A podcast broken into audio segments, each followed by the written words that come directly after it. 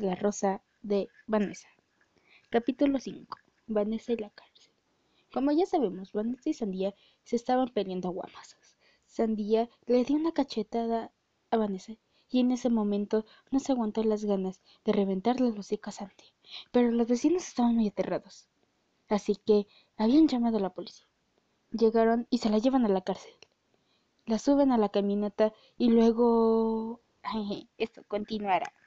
Adiós.